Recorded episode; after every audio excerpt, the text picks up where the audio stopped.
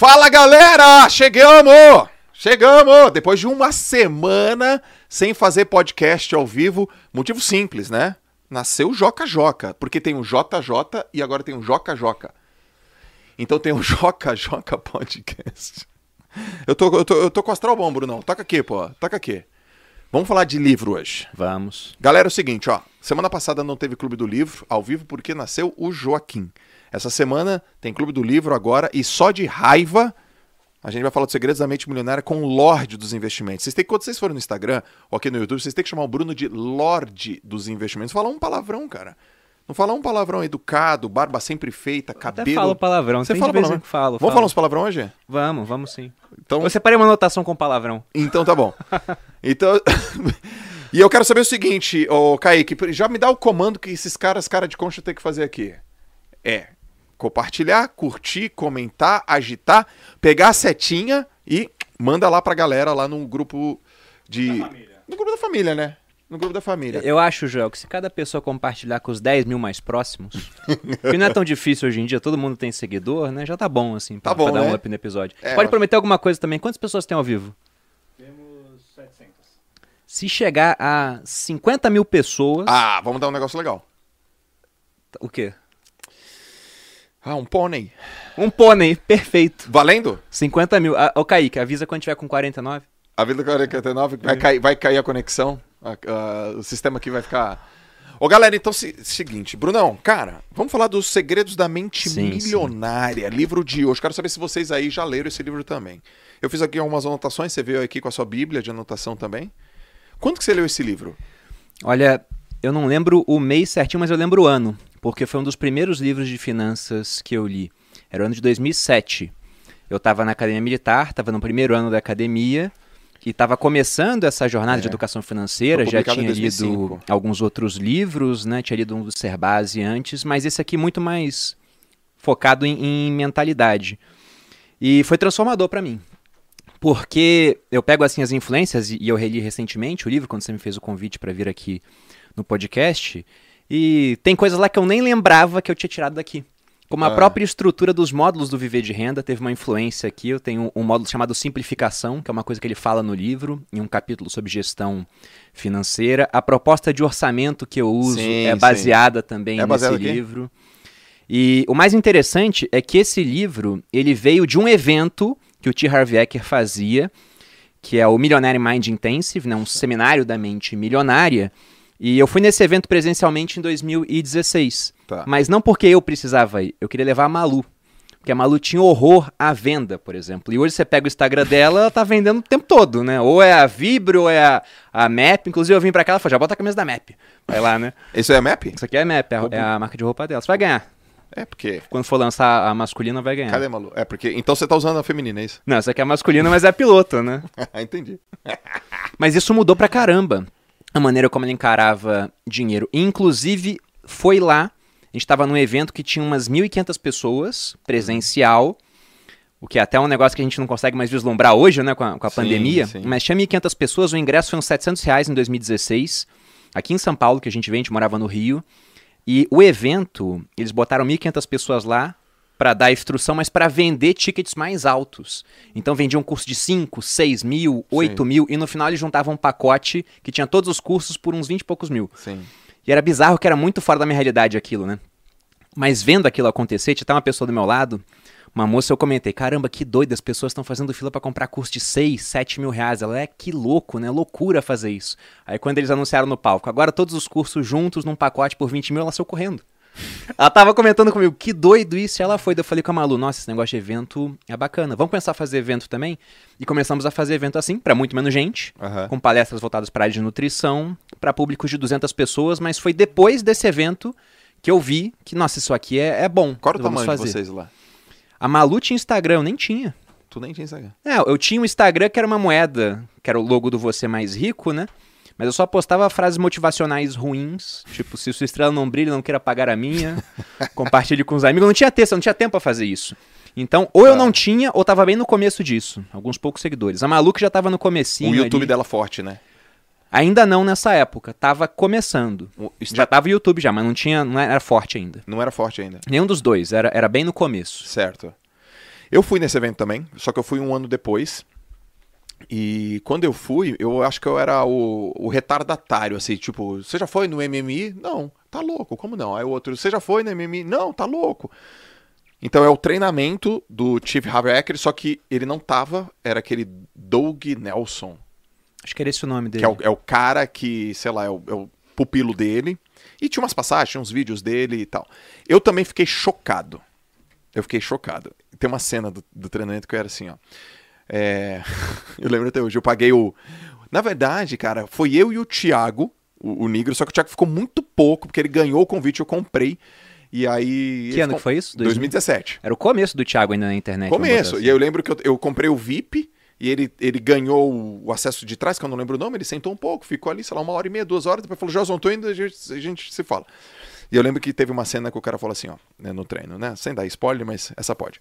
É, Escreva no papel quanto que você quer ter na conta daqui a, sei lá, cinco anos. E aí, cara, o Conrado Adolfo tava do meu lado, né? Aí eu peguei, escrevi assim. Eu, eu lembro até hoje, eu escrevi 3 milhões de reais. 3 milhões de reais. Aí eu queria saber. quanto Não deu nem cinco anos ainda. E aí eu queria, eu queria saber quanto que o Conrado tinha escrito, né? Mas eu ficava olhando assim, né, cara? Aí, beleza. A galera escreveu. Aí o cara falou assim: quem escreveu um milhão? Levanta a mão. Um monte de gente. Pá. Quem escreveu dois? Pá. Quem escreveu três? Eu. Pá. Quem escreveu cinco? Uma galera. Pá. Quem escreveu dez? Uma galera. Pá. Quem escreveu quinze? Uma galera. Quem escreveu 25 milhões de reais? Uma galera. Quem escreveu 50 milhões de reais? Um cara na minha frente. Eu! Eu falei, pô, eu escrevi três, velho. O cara escreveu 50. Aí eu lembro que ele falou assim: Mas galera, precisa ser poupador. Quem aqui não guarda dinheiro? O mesmo cara. Ousado na meta, mas tava muito fora ainda. Velho, tipo assim, o cara tá delirando total, assim, né? O cara nem guarda dinheiro, quer ter 50 milhões, sei lá em quantos anos, né? É muito louco. Então, eu também fiquei, cara, impactado com esse treino, porque eu vi que era uma questão de mentalidade. Eu classifico esse livro como um livro de mentalidade pra yeah. grana. Yeah, É, né? isso.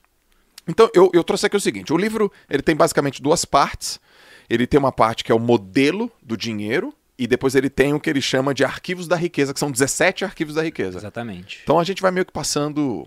É, se fosse pegar todos. Aí lascou, né? Aí tem que gravar pra Finclass, alguma coisa assim, porque vai ser umas três horas falando e refletindo sobre aquilo. Aliás, tem que falar da Finclass. Da- Fala agora ou fala quant- quantas pessoas tem aí?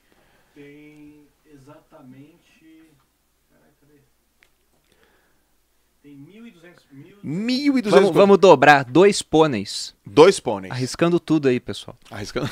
All in. All in. Não, mas quando eu bater aí umas 1.500 eu falo aqui da Finclass. Fechou. Então, tá bom. Vamos começar lá pelo seu modelo, modelo de dinheiro. Aliás, é, você segue esse cara? Ele é uma referência pra você? Ele se é de que tipo? Você, você como um cara que estuda finanças, dinheiro, o Chief Hacker pra você é um cara que é referência? Já foi? Continua sendo? Então, eu acho que o livro é, é um clássico dessa parte das finanças e muito bom para quem é iniciante. Tanto que no meu curso, quando eu fui estruturar o primeiro módulo, mentalidade, ele é muito inspirado no que a gente vê aqui no livro, sobre essa questão de modelo de dinheiro, né, crenças negativas Sim. quanto ao dinheiro, substituição dos arquivos ruins pelos bons, usando o linguajar aqui do livro. Então, eu acho o livro muito bom. Muito bom. E eu nem lembrava que era tão bom assim, porque fazia muito tempo que eu já tinha Aham. lido. Só que eu não sei como é que ele tá em rede social hoje. O que eu sei é que, na minha opinião, ele tá melhor do que o, o Kiyosaki. Porque o Kiyosaki fala muita coisa em rede social, ele tá prevendo uma crise a cada mês. E aí ele acaba perdendo um pouco, né, o, o punch que ele tinha. É, Tem o até um- Kiyosaki, que é o ele prevê o apocalipse todo dia, né, Exato. Até no Twitter outro dia ele postou um negócio lá. Fiz até um vídeo com base no que ele tinha postado. Ele falou: ó, o mercado vai cair agora em outubro. O mercado só subiu. Bitcoin subiu pra Você leu, cacete. assim, só um parênteses, você leu o fake dele? O livro? Do O- Robert Kiyosaki? Não, eu li o, o Pai Rico, Pai Pobre. É, Os- ele escreveu vários depois, eu, eu não li os outros. Tá, que ele fala um pouco e disso. até alguns, né? Mas não todos. Mas o, o Kiyosaki, como ele tá errando muito, ele acabou perdendo um pouco do brilho que ele tinha antes. Até tinha um comentário no Twitter dele que eu achei muito muito bom, assim, muito sincero pra ele. Falou, cara, você escreveu um ótimo livro de finanças pessoais, só que agora você tá prevendo um apocalipse a cada mês. Sim. Segura a onda, né? Sim. Então, o T. Harv Eker, eu acho que ele deu uma sumida um pouco, assim, de rede social. Até o- os eventos que eles faziam, acho que por conta da pandemia eu não vi mais acontecer. Mas já tinha perdido também um pouco daquele hype que teve lá em 2016, 2017. Sim. Acho que a dinâmica de rede social acabou criando muita concorrência pra eles. Mas o livro em si, eu acho ótimo, cara. Eu também. Até quando você falou esse negócio de escrever as metas no, no papel, eu lembro que no meu treinamento eles mandaram fazer a mesma coisa. E o número que eu escrevi na época foi um milhão. Porque era o que eu queria ter, né? Era o objetivo de número redondo mais próximo, assim. E quando eu falei, né, pra Malu quanto eu queria, meu número era maior que o dela, inclusive. Sim. É logo depois o, o palestrante ele falou uma frase que tá no livro aqui. Se um carvalho de 30 metros tivesse a mente de um ser humano, ele cresceria apenas 3 metros. É verdade. Porque ele ia pensar, ah, não, já tá bom com 3 metros, nunca iria até 30. Eles começaram a falar, você tem que crescer o máximo que você puder crescer. E é incrível quando você fala, você foi em 2017, foi em 2016. A gente pega, né? Cinco anos depois, no meu caso, quatro no teu, esses números hoje ficaram pequenos pra gente. É, até um, um conceito que ele bota aqui no livro, termostato financeiro. Ele fala que cada pessoa tem um termostato. Então você pega o Jorge Paulo Leman, o termostato dele tá alinhado para bilhões. Sim. Se esse cara, de repente, ele perdesse tudo e ficasse só com 50 milhões, ele ia julgar um fracasso total. Sim. Sendo que, pra muita gente, 50 milhões é, é um negócio que é, é levar o termostato de 0 para 100. Sim. Porque é um número totalmente real. Então lá eu vi, eu tenho que reajustar meu termostato financeiro, porque pra chegar a um milhão, bastava continuar fazendo o que eu já estava fazendo. Não estava tão longe assim mais naquela época. Eu já tinha uma certa previsibilidade de que não ia demorar tanto tempo. Com rendimento, né, com investimento. Agora, para ter números maiores, não era só melhorar aquele processo, era fazer algo novo. Então, quando o meu termostato mudou, que eu falei, vamos fazer uma coisa nova, vou fazer palestra. Aham. Então foi ali, foi ali naquele evento. Então, cara, pra você foi um livro barra evento de mudança, de transformação, de. Cara, esticou tua mente mesmo. Foi. O Mudança livro, lá em, em 2007 foi muito bom porque ele não fala em como investir. Mas ele já te dá uma sugestão de orçamento, já fala que você tem que investir. Tem um arquivo de riqueza onde ele diz que os ricos administram bem o dinheiro, Sim. as pessoas de mentalidade pobre não, que os ricos colocam dinheiro para trabalhar duro para eles, enquanto a pessoa de mentalidade Sim. pobre trabalha duro pelo dinheiro. Então aquilo mexeu com a minha cabeça. Eu falei, tô no caminho certo. Certo. E em 2016 foi uma outra chave que mudou, que foi, olha, só de, de poupar parte do salário e fazer coisinhas pequenas não vai dar certo. Precisamos de alguma coisa maior, de uma Sim, big idea. sim. Aí veio a questão das palestras. Porra, animal, cara. Muito bom. Ó, ele começa lá falando, por exemplo, sei lá, modelo de dinheiro, que é como, é, é como que você viu a vida, as experiências que você teve na sua infância, é, as palavras que você fala, as palavras que você ouviu dos seus pais, dos familiares e assim por diante. E aí, ele fala dos quatro quadrantes, que é o, o seu corpo físico, o seu corpo cognitivo, emocional e espiritual. E ele dá meio que uma é uma meia uma, meia, uma formulazinha, né, que é assim, ó, pensamento gera sentimento, sentimento gera atitude, atitude gera resultado. É muito claro isso no treinamento. Ele começa o livro também falando assim, ó. Não sei se você lembra dessa parte. No dia que você entrar no restaurante, pedir uma comida e não olhar o preço, você tá no caminho certo. Cara, eu usei isso. Ele até proíbe pedir frango nesse dia. É é verdade, é barato o verdade. frango. É verdade. Eu usei isso. Eu morava na Praia Grande. Eu e a Lalas. Era 2017. E aí tinha uma casa de comida italiana, massa. Eu bebi. Não, então eu já não bebia. Então, então foi antes, cara. Não, então. Ah, já não lembro mais. Já não bebia. Eu parei de beber em 2016. Mas acho que foi 2017, porque foi quando eu li o livro e tal. 16 para 17. E eu lembro que a gente foi no restaurante e eu falei, ah, vamos pedir. E não olha, e não olha quanto custa. E a gente, eu não lembro quanto a gente pagou, porque já que eu não olhei o preço, também não lembro quanto eu paguei. E ali eu percebi que eu estava no caminho certo. Ele começa, ele começa o livro falando assim, né? Então, o que você pensa gera o teu sentimento, o teu sentimento gera as tuas atitudes e as tuas atitudes geram o teu resultado. Comenta um pouco sobre isso aí.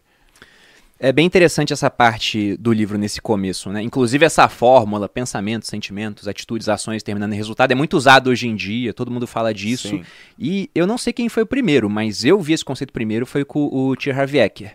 E ele fala que tudo começa no pensamento. Até quando você fez o post para divulgar o podcast, você falou, as coisas vão acontecer duas vezes, a primeira na cabeça e depois no mundo real. E de fato, e ele fala que muita gente tem resultados ruins com o dinheiro porque tem pensamentos e crenças nocivas quanto ao dinheiro. E ele fala que grande parte dessas crenças, elas foram estabelecidas através de três coisas. Uma programação verbal, então aquilo que você ouvia as pessoas falando sobre dinheiro, e raramente você tem contato com pessoas ricas que entendem o jogo do dinheiro. Geralmente você tem contato com pessoal que está ali é, na classe média ou mais baixo do que isso, então geralmente o pessoal usa o dinheiro, aprendeu a usar, mas nunca estudou direito sobre como ele funciona. Então não costumam ser opiniões muito positivas. Além disso, você tem os exemplos, que é o segundo ponto. E qual que é o exemplo tradicional? Principalmente É. aqui no Brasil. Saiu uma estatística do Conselho Nacional do Comércio, CNC, ou Confederação Nacional do Comércio, não lembro agora direito. Mas falando que 70% das famílias brasileiras estão endividadas. Então, por mais que, vamos supor que a, a prática verbal fosse positiva quanto a dinheiro, no exemplo, o normal no Brasil, Sim. Ou pelo menos o comum, né, não deveria ser o normal, é as pessoas estarem endividadas. E o último ponto é uma experiência específica com grande carga emocional. Ele dá exemplos no livro, ele dá exemplo da mulher dele, que sempre que pedia dinheiro era pro pai porque a mãe nunca tinha. Sim. Aí o arquivo que ela tinha, quem tem dinheiro é o homem, Sim. né? a mulher não precisa ter dinheiro e toda vez que ela queria alguma coisa pedia pro marido. Sim. E aquilo gerava conflito entre eles. Ele dá o exemplo de uma moça que o, o pai morreu nos braços por preocupação financeira. A moça virou enfermeira, talvez até pra salvar o pai, né, inconscientemente, e toda vez que ela ganhava dinheiro, ela achava que aquilo era errado. E ele fala que esse é o ponto. Se você tem uma crença negativa quanto a dinheiro, se você acha que acumular patrimônio não é bom, você vai dar um jeito, né? Os seus pensamentos vão levar a sentimentos nocivos, a, a ações ruins, e o resultado vai ser você desperdiçar o dinheiro até que só sobre na sua mão aquela quantia que você julga ser adequada. Se você acha que é imoral ter milhões, você nunca vai ter milhões. Se por acidente a vida te der alguns milhões, o cara ganha na Mega Sena, ele tende a gastar tudo até que só sobre o dinheiro que ele julga adequado. Sim. E é o que acontece mesmo. Historicamente, você pega pessoas que ganharam na loteria, a maioria, em cinco anos, está de volta à situação inicial. Sendo que às vezes é dinheiro que você pensa assim, meu Deus, é tanto dinheiro, como é que o cara consegue gastar? Sim. Eu lembro que uma vez, tem tempo já, mas saiu na Record, uma entrevista com um cara que ganhou um prêmio da loteria gigantesco, antes do plano real também. E o cara ele gastou tudo. Uma parte a inflação pegou, né? Inflação muito grande naquela época, mas ele contando a história dele, ele saía e pagava a conta pra todo mundo no restaurante. Ele não lavava roupa.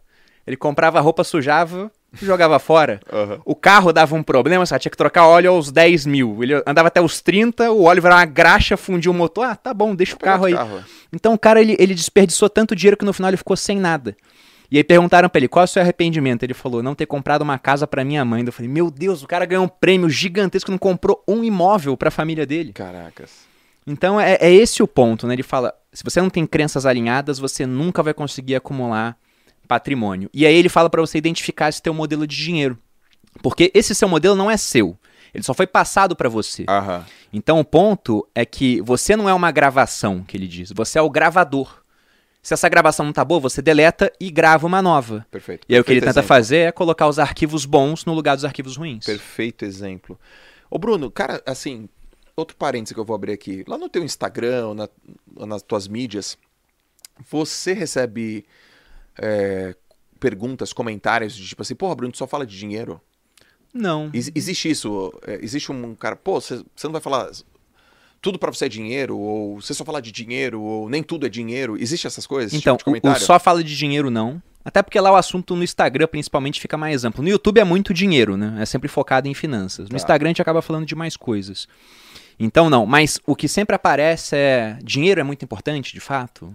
Dinheiro traz felicidade, né? Sim. Você não acha que amor é mais importante que dinheiro, né? Ou saúde? Ele coloca isso aqui, uma coisa. is- po- Pode-se fazer duas coisas ao mesmo tempo, né? Não Exato. confunde as coisas. Ele fala, até o livro está marcado nessa parte. É uma fala, um, um princípio de riqueza, né? Porque eles têm os arquivos mentais e dentro dos arquivos da explicação tem certos princípios. E tem uma hora que ele fala isso, é um arquivo onde ele diz: as pessoas ricas acreditam que podem ter ambas as coisas. A Aham. pessoa de mentalidade pobre, e ele sempre bota mentalidade pobre. Porque às vezes você hoje não tem dinheiro, você se julga pobre, mas a tua cabeça não é de pobre. Você tá com os arquivos mentais corretos. Então, daqui Boa. a cinco anos, tua situação tá muito diferente. Boa. Agora tem o cara que tá com dinheiro hoje, mas a mentalidade dele ainda é de pobre. Sim. Daqui a cinco anos você vai ter que trocar de lugar com ele, né? O cara com mentalidade boa cresce, o outro decresce. É a questão do termostato que ele fala financeiro. Mas o que ele diz é: quem tem mentalidade pobre julga que ou é uma coisa ou outra. Então, isso de ou amor ou, ou dinheiro, ou saúde ou dinheiro, o que ele fala é, é a mesma coisa que perguntar o que, que é mais importante, ter o braço Isso. direito ou tua perna esquerda. Ambos são importantes, você tem que Exato. abrir mão de um para ter outro. Então, isso chega bastante lá. Como se, por exemplo, ter mais dinheiro vai te trazer menos felicidade no final das contas, porque traz mais preocupações. Ele também aborda isso. Né? Tem lá os arquivos de riqueza. Pô, a pessoa rica ela se torna maior do que os seus problemas, enquanto Exato. a pessoa pobre é menor do que eles. Sim. Então hoje, lógico que eu tenho preocupações que eu não tinha na época que eu não tinha dinheiro. Mas eu também eliminei uma série de preocupações através do dinheiro. Sim. Pô, só esse ano o meu cunhado pegou Covid no começo do ano, teve que ser internado às pressas, ficou muito mal, a conta do hospital deu mais de 100 mil reais. Quem pagou? A gente, porque o plano de saúde do exército não cobria o hospital que ele ficou. Perfeito. Isso tirou o meu sono? Não. Se eu não tivesse dinheiro, eu estaria tirando meu sono até agora, eu pensando que eu podia ter salvado a vida dele, mas não tinha capital pra isso. Cara, a primeira vez que a gente bateu um papo, eu fui na tua casa, não sei quanto tempo tem, uns três anos atrás, talvez. é, eu lembro que a gente falou sobre isso, porque você teve um problema na coluna Tive. e o que segurou você no tratamento, ficar de boa, foi o dinheiro que você tinha guardado, o dinheiro que você tinha aplicado. Foi de fato. Então, ou seja, uma preocupação, ou vamos dizer assim, uma questão de saúde foi amenizada, tranquilizada, sei lá, diminuída, porque você fala, putz, é, do ponto de vista de, de grana, eu, tô- eu, tô, eu tô de boa. Isso mudou até a dinâmica do tratamento, João. Porque funciona assim, hérnia de disco, e eu fui em vários médicos, médicos muito caros, né? Eles falaram assim, depois de um tempo conversando, depois que eu já tinha a deixa que o médico me deu, né? Eu É. fazia essa pergunta. Eu falo, tá, eles queriam me operar de início, porque a minha hérnia era gigantesca. é- Era muito grande. Uma hérnia extrusa muito grande, eu não conseguia andar. O meu pé, eu faço Uni- aquele. Unilateral. Era, eu tava pegando a perna direita. Minha perna Tá. direita parecia uma antena de rádio, ficava irradiando assim, é- era horrível. E eu já tava perdendo o movimento do pé. Quando eu faço aquele story de pé no solo, eu sempre faço uma forcinha assim com o dedo pra cima, né? Sim. Esse pé direito não ia mais. Ah. E teve médico falando: se não operar, talvez nunca volte. Esse movimento aqui você pode ter perdido pra sempre. Teve cara que falou que ia ficar impotente, eu ia começar a perder controle de esfíncter se não operasse rápido. Tá. Aí teve um médico que me falou: Olha, na verdade, como você é um cara novo, se a gente não fizer nada, provavelmente daqui a um ano você tá bem. Só que quem tem um ano pra deixar de produzir hoje em dia, né? Uau. Foi isso que ele falou. E eu pensei, eu tenho. eu tenho um ano pra deixar de produzir Muito se for bom. necessário. Porque a cirurgia andar de disco, ela resolveria o meu problema no dia seguinte. Eu sairia andando, pelo que eles falavam. Hum. Tranquilo.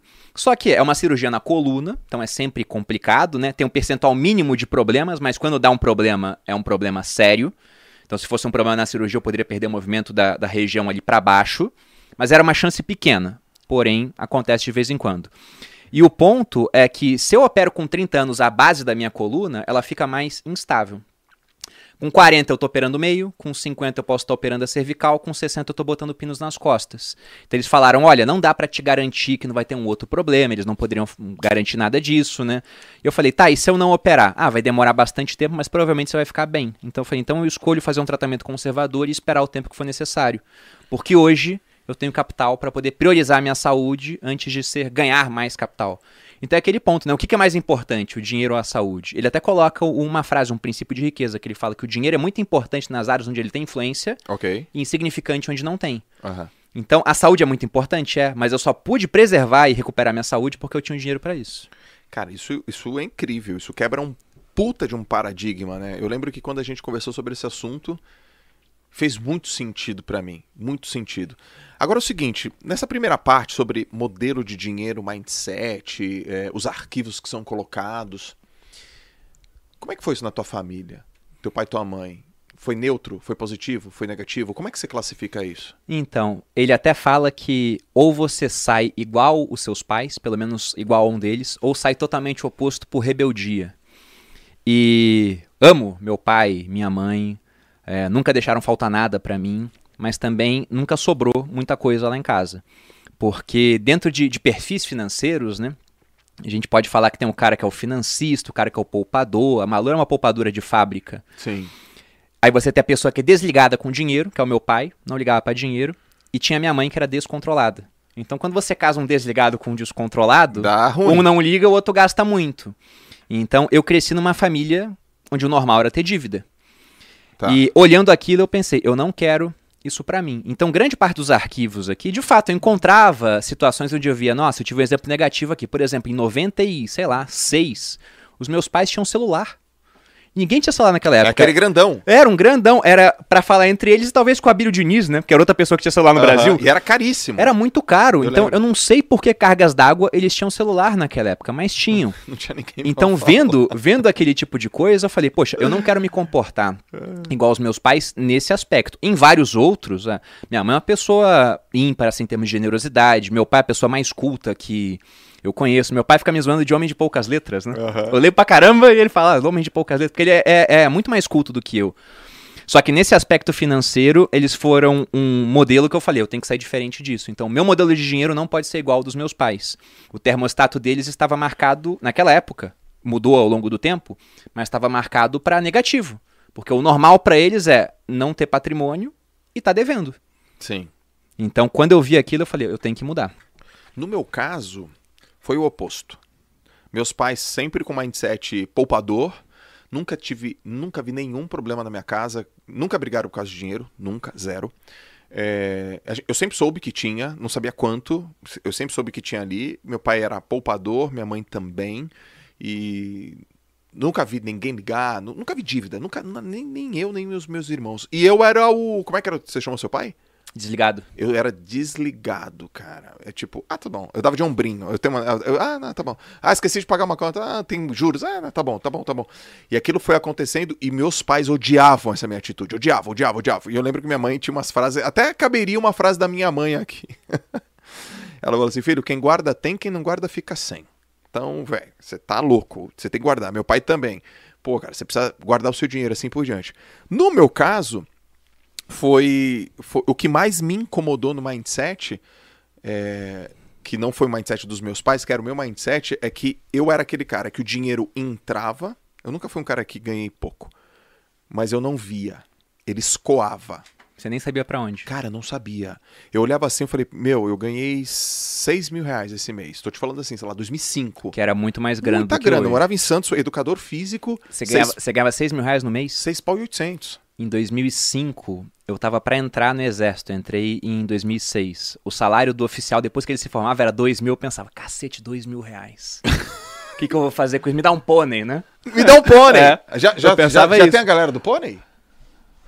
Ainda, ainda não tem a galera do Ah, não acredito. Mas já estamos com 2.400 pessoas. Que Ah, legal, pô. isso, cara? Eu acho que a gente tem que bater um Bacana. recorde aqui. Qual que é o recorde? 3, 3 mil, né? 3.000 e um pouquinho, assim. Eu acho que a gente tem que bater o recorde, galera. Se for pra mais 500 pessoas, a gente bate o recorde histórico do JJ Podcast Pô, aqui com. Mais com do que bateu com, com o Thiago? Não Acho que eu seja competitivo longe disso. Não, nem eu também. Hã? É, nem que, que eu tô em terceiro, eu tô tranquilo, mas por dentro eu tô chutando a, a mesa por baixo aqui, ó, do Bruno. E então, cara, é, eu, eu, eu via grana. Era muito dinheiro. E eu, eu lembro que eu comentava com os amigos meus, pô, você tá ganhando quanto? Pô, eu ganho seis pau, os caras, seis pau, e cadê? Eu falei, não sei. E eu, eu guardava, eu, sei lá, gastava sete, e, e era uma zona, uma bagunça. Até um momento que isso acumulou, velho, de uma forma que eu fui, fui, fui, fui, fui, fui, sei lá, 2008, eu falei, cara, eu entrei aqui numa enrascada, meu. Você chegou a ter dívida. Muito, 150 Nossa, mil, Que isso, cara? 150 pau de dívida. E eu falei, cara, entrei numa enrascada. Eu preciso sair dessa enrascada. O que me tirou da enrascada foi o empreendedorismo, foi venda. Foi aprender a pegar uma coisa, ganhar dinheiro com livro, com palestra, aí eu fui levantando. E aí quando eu vi, eu falei, cara, se eu sou, se eu sou esse cara que consigo fazer essa grana, eu vou ter que aprender a segurar essa grana. Então o meu mindset foi o mindset da riqueza, só que eu tava com dívida. Eu não, eu não tinha um mindset da, do poupador. Só que enquanto eu estava levantando para pagar minha dívida, eu comecei a gostar de pegar grana e guardar grana. Pegar grana e guardar grana. Hoje eu tenho o mindset do poupador, o mindset de, de, de fazer dinheiro e assim por diante. No meu caso, eu aprendi, eu tive bo, bons, boas lições lá, lá em casa, mas eu era meio da virada mesmo. Só que tem uma parada, Bruno. Eu errei e deu tempo. Tem uma Você era novo, né? eu era novo, cara. Então, olha só minhas condições. Eu era um garoto de 20, sei lá, 6 anos, 27. É, 26 anos, 27 não é tão novo assim, mas é um menino. Vamos dizer assim, eu, eu me considerava um menino men- mentalmente falando. Mas eu morava com os meus pais, não tinha esposa, não era casado, não tinha filho. E as minhas dívidas eram dívidas relativamente bobas e simples. O quê? Um, um carro, uma coisa boba assim, né? E deu tempo de recuperar. Mas tem gente que não tem, né, cara? Não.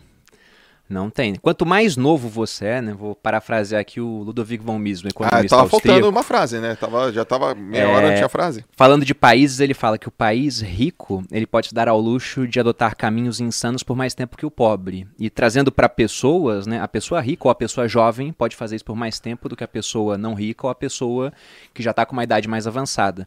Porque de fato, se você pegar uma fórmula de juros compostos, lá você tem o capital inicial multiplicado por uma taxa de juros elevada ao tempo. Então, o fator exponencial é o tempo, né? Quanto Sim. mais tempo você tem, melhor. Até eu gosto de falar que em filme de vampiro, todo vampiro é rico. É verdade. Por quê? Porque o cara ele tem o tempo infinito, pô. Se ele investiu um dólar lá no começo do século XIX, ele tá rico agora. Então, tendo tempo suficiente, todo mundo pode chegar lá. E tem um ponto interessante, Joel, que, Mano, que você me lembrou aqui que do livro. groselha, velho. Do Bruno soltou uma groselha animal. E com Mas é classe. isso, pô. groselha com classe. É, é um exemplo bom. Mas é, é, tem um- uma parte do livro que se encaixa justamente nesse teu começo até você mudar. Ah, O primeiro dos 17 arquivos de riqueza, ele fala o seguinte: que é. As pessoas ricas acreditam na seguinte ideia: eu crio a minha própria vida. É isso. As pessoas de mentalidade pobre acreditam na seguinte ideia: na minha vida as coisas acontecem. Sim. Cadê o dinheiro? Tá indo.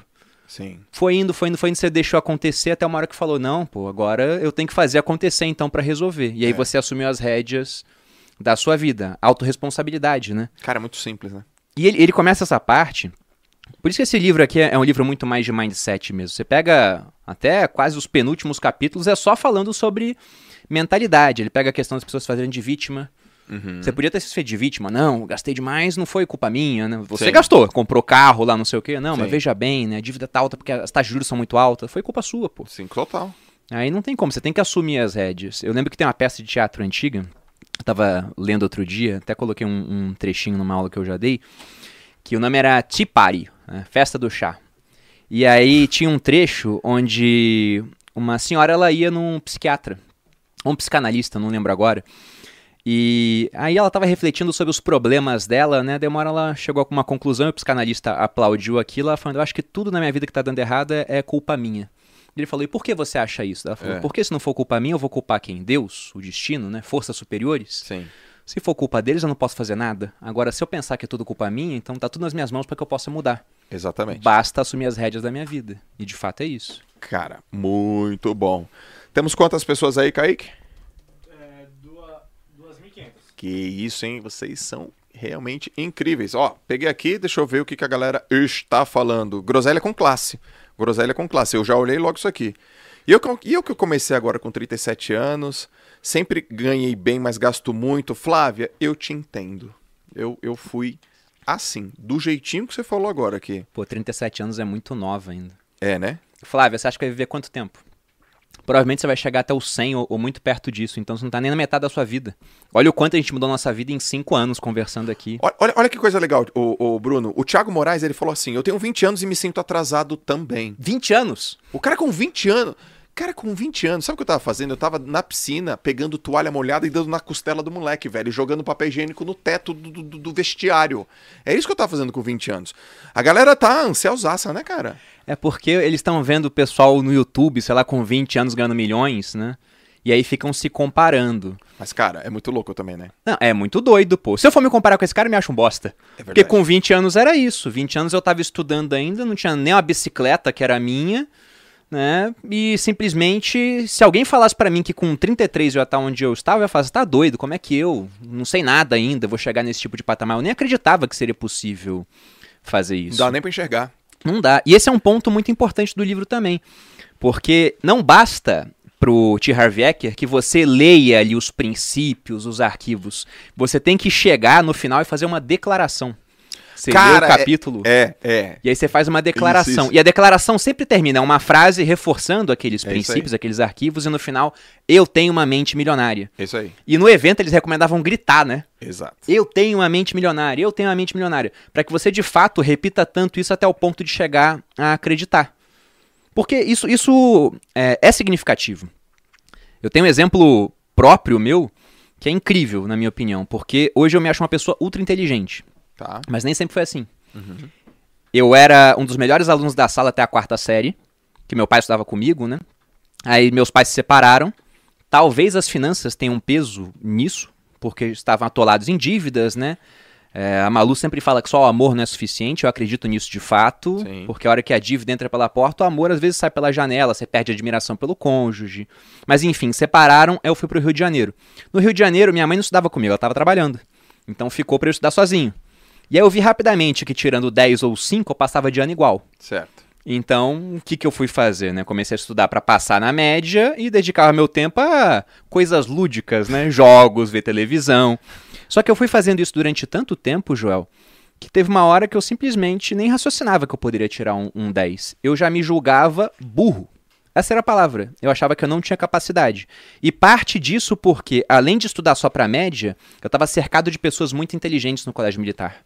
Tá. A minha turma do segundo ano, das 30 pessoas, eu acho que era o terceiro pior aluno da sala. E tinha 27. gente muito inteligente, muito inteligente. E eu até brinco que se um investidor entrasse naquela sala e tivesse que apostar em algumas crianças para ter retorno no futuro, né? Eu nunca seria escolhido. Só se eu pagasse muito, porque eu era um azarão completo. Talvez ele visse assim, vou apostar nesse azarão aqui, vamos ver o que acontece. E eu me senti assim de fato, eu me senti incapaz. O que mudou na minha vida foi que eu quis passar na prova do exército. E aí eu fui obrigado a começar a estudar. No primeiro ano eu não passei, eu fui passando em tudo na média, como eu fiz durante os anos anteriores, e chegou na prova de redação, eu não passei, eu tirei abaixo da média. Sim. E aí eu pensei, bom, pro ano que vem eu vou, vou passar. E eu me comprometi e eu fiz uma declaração, eu falei pra minha família, eu vou passar, tanto que eu quero que vocês me tirem da escola, eu vou fazer só o cursinho pra poder me dedicar só àquilo e eu vou passar na prova. Aí toda a minha família foi contra. Meu pai falou: Você se compromete de fato? Eu falei: Eu me comprometo. Ele falou: Então você tá fora da escola, fica só no cursinho agora e vai estudar. Aí todo mundo falou que, nossa, é um absurdo o que o Bruno tá fazendo. Comecei a estudar. No primeiro simulado do ano, eu já fui o primeiro colocado. Hum. Era um simulado de história e física. Eu tinha gabaritado história, sempre fui bom em história, gostava, né? E física, eu tinha ido bem, mas não era nenhum notão assim, mas era o primeiro do ano, o pessoal tava meio frio. E aí quando eu olhei meu nome em primeiro no simulado, entre mais de 100 alunos, eu olhei assim, fiquei perplexo, né? Fiquei olhando assim. Aí um amigo meu do colégio militar chegou, olhou também e falou: Caramba, Perini, que sorte, hein, cara? Daí eu virei pra ele e falei: Pois é, eu também acreditei que era sorte. Sim. Só que aí veio o segundo, eu entre os primeiros, o terceiro, o quarto, o quinto. Eu fiquei em primeiro de ponta a ponta no cursinho, fui pro exército, comecei a me destacar, fui primeiro da, da minha especialização de artilharia. Então, se não fosse esse momento onde eu vi, olha, isso aqui não é sorte, é inteligência de fato, talvez até hoje eu fosse uma pessoa muito menos confiante do que eu sou. Certo. Então, eu só fui ficando confiante quando fui vendo esse, esse progresso. O Mas- resultado. É, mas a vida me deixou tanto tempo de joelhos, né? Que eu acostumei com aquilo e esqueci como era estar em pé. Então essas declarações são importantes pra isso, pra você recuperar a confiança, a Cara, autoestima. é, é muito legal você estar falando porque, por que, que eu confio no que você tá falando? Porque eu tô vendo na minha frente um cara que tem resultado. Eu confio no teu resultado. E aí você justifica o teu resultado. Olha, já olha o meu resultado. Eu falo quais são os princípios, quais são as bases do teu resultado. Você fala, pô, aconteceu isso, aconteceu isso. Eu vejo, eu vejo as estacas sendo colocadas no teu resultado. Agora eu vou te fazer o contraponto. Eu tenho um amigo, amigo, queridaço, amo, amo de paixão. Não vou falar o nome dele. Mas ele usou essas afirmações do livro. Lá em 2014, lembrei agora. E ele falou assim pra mim.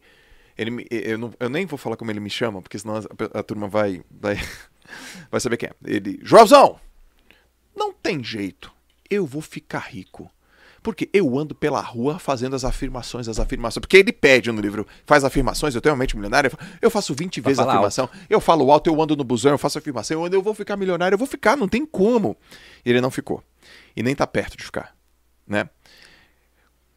Ao que você atribui ao cara eh, que afirma e não consegue, e o cara que afirma e consegue, mas sem a resposta de é porque o que afirma e consegue entra em ação? Porque, cara, é muito raso essa resposta. O que, que você realmente atribui, assim? Não, pegando por essa linha lá do que ele fala, pensamentos, sentimentos, ações, resultados, né? Esse cara tá pensando, ele tá materializando aquilo, né? Tá falando, declarando. Então tem sentimento, talvez esteja agindo, o resultado não tá vindo. É que o pessoal tem aquela premissa de que, bom, se eu tô fazendo isso, agora basta empregar que vai dar certo de alguma maneira. Ah. Só que só isso é insuficiente. Com os arquivos mentais corretos, você tem mais chance de conseguir, mas nada garante que você vai conseguir de fato. Sim. Até lendo esse livro aqui, quando eu olho como o T. Harv Eker abriu o negócio dele, eu desaprovo o que ele fez. Ele pegou dívida no cartão de crédito pra fazer isso. Sim. Aí o pessoal vai falar do Flávio Augusto, que fez a mesma Sim. coisa no cheque especial. Sim, mas pra cada caso que dá certo, você tem centenas e milhares de casos de pessoas que tinham os pensamentos, que andaram na rua, tatuaram no peito, né? Eu tenho a mente milionária, Uhum. falava à torta e à direito, Hum. foram abrir um negócio porque viram que uma hora ele defende a questão de que você tem que ter escala, né? Ele usa o exemplo dos treinadores dele, o cara que dá treinamento para duas mil pessoas ganha mais do que o cara que dá treinamento para 50 pessoas, né? Sim. Porque tá sendo mais produtivo. Só que o ponto é, que se você começar um negócio nas coxas, sem as habilidades para isso, não interessa o quanto a sua mente é, é próspera. A realidade, você não vai ter um resultado próspero. Sim. Aqui no Brasil a gente tem uma combinação muito nefasta, né, João? Porque a gente tem ao mesmo tempo uma população que é. Tá vindo o retorno aqui. É, cara. agora acabou já. A gente tem ao mesmo tempo uma população que ela é financeiramente quase que completamente analfabeta, as pessoas não entendem de finanças, e temos uma grande complexidade para empreender. Então isso mata muita gente. Por mais que a pessoa estude essa parte de mindset, se ela não realmente começar a estudar para se aprimorar na parte financeira, ela não vai adiante. Tanto que aqui no livro, numa sugestão sumária de orçamento que ele dá, onde ele fala que basicamente você tem que fazer o seguinte: viver com 50% do que você ganha, aí você pega 10% para investir para liberdade financeira, mais 10% para projetos de longo prazo, 10% ele destina para instrução, para educação. Sim. Só que a educação que ele faz não é qualquer educação, né? Você fazer um, um, um curso, por exemplo, sei lá, de. não sei, teatro. A não ser que você seja um cara que vai trabalhar com isso, mas Só, ele fala, é é. instrução financeira. É isso aí. Ele quer que você pegue 10% que você ganha no ano para você aprender sobre finanças. Porque esse cara podia estar falando tudo, mas será que ele está seguindo o arquivo de riqueza que fala que os ricos gerem bem as suas finanças? Uhum. Que os ricos colocam dinheiro para trabalhar para eles? Ou ele só falou e não tá fazendo? Com certeza só falando não tá fazendo. Então esse é o ponto. Não tem mindset que sozinho faça as coisas acontecerem. Porra. Não tem como. Essa é a resposta que eu queria. 3 mil pessoas. Chegamos. É, é o recorde? É o recorde. Pô, muito bom, pessoal. Se o João me passar no Spotify, eu vou falar. Lógico que você me passou, você gravou. Aham. Vamos, time! Recorde! Então tá na hora de, de fazer, falar aquela surpresa. Ah, é verdade, tá uma surpresa. Uma surpresa. A gente- Galera, A gente tá aqui com o Bruno Perini, que já gravou Finclass, Finbook, vai sair mais coisa dele. acho que o teu áudio não tá saindo pra mim. Não tá saindo pra você? Tá, mas- você tá ouvindo, Kaique? Só o normal da sala. Ah, então tá. Mas eu acho que pro público tá saindo. É, tem que ver se tá saindo pra galera aí. Tá, e aí? Então a gente tem um Bruno Perini. O que, que você tá falando, cara? Ah, que eu...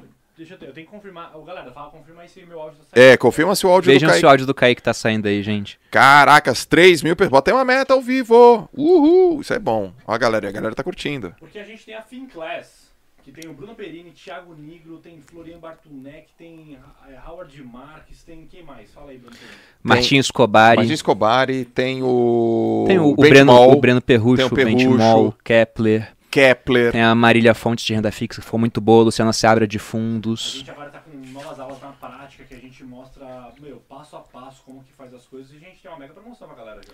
A gente tem uma, uma mega promoção mesmo. Eu fiquei E- até invejoso com isso, porque nunca deram um cupom de promoção lá pros sócios. Não deram? Não deram até agora, vou cobrar. Então, também. galera, já que a gente bateu o nosso recorde histórico, 3 mil pessoas, se liga no que a gente vai falar. Aliás, tem uma aula do João Braga lá de vieses. Tem, muito boa. De- Vamos falar de viés daqui a É pouco? muito boa.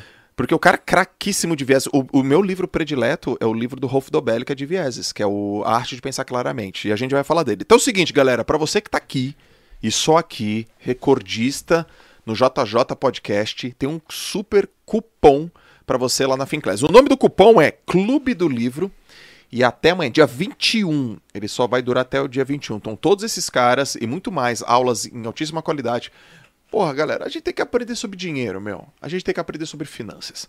A gente tem que aprender sobre o que os melhores fazem com dinheiro. A gente precisa aprender. Tá aqui no livro. O cara diz: reserva 10% do que você faz para você investir em educação financeira. E tá aqui. Finclass. A melhor plataforma que tem hoje no Brasil, uma das melhores do planeta. A melhor do planeta. É a melhor da órbita que tem sobre finanças, cara. Altíssima qualidade, preço acessível. E se você digitar lá, Clube do Livro, de 39 vai pra quanto, Kaique? 29,90 Ah, não plano acredito. anual. Não, sai. No 29,90. pl- Cara, 29,90 no plano anual. Então, galera, tem uma frase, né, do Derek Bock. Se você acha que a educação é cara, experimente a ignorância. Eu não sabia que ele era o autor dessa frase. Derek Bock. É, vou citar aqui Benjamin Franklin, né? investir em conhecimento rende sempre os melhores juros. E, e tem um ponto bem interessante Boa. sobre isso aqui ainda no livro. Porque eu já falei que eu baseei a minha sugestão de orçamento do viver de renda, que foi o que eu segui durante muito tempo na minha vida. Hoje já não se aplica mais porque hoje o- os ganhos que eu tenho são muito mais altos do que as despesas, então fica muito diferente. Mas a sugestão dele é: viva com 50%, invista 10% para liberdade financeira, 10% para longo prazo, 10% para lazer, e ele fala em doar 10%. Exatamente. Na minha, não tinha doação de 10%. Eu botava em viver 55%, 5% a mais e 5% para o colchão financeiro. Aham. O pessoal falava, nossa, Bruno, que mesquinharia. Mas eu tava fazendo, na verdade, o que o Warren Buffett me ensinou. O Buffett, quando ele tinha uns 40 anos, o pessoal cobrava ele. Você não vai doar dinheiro, não? Ele tinha É. acabado de ficar bilionário, né? E ele falou, não, vou segurar um pouco, porque se eu continuar investindo, eu vou poder doar muito mais lá na frente. Animal. Então foi a mesma coisa que eu fiz. E todo ano, desde 2018, eu sempre dou pelo menos a mesma quantidade de dinheiro que eu ganhava pelo exército em um ano. Sim. Já teve ano que eu doei quase o dobro disso. Legal. E isso eu só fui capaz de fazer porque eu comecei a investir o meu dinheiro e usei essa verba da instrução muito voltada para a educação financeira, para que eu ficasse cada vez melhor na prática da gestão financeira. Porque até o próprio T. Harv Eker dá o exemplo dele.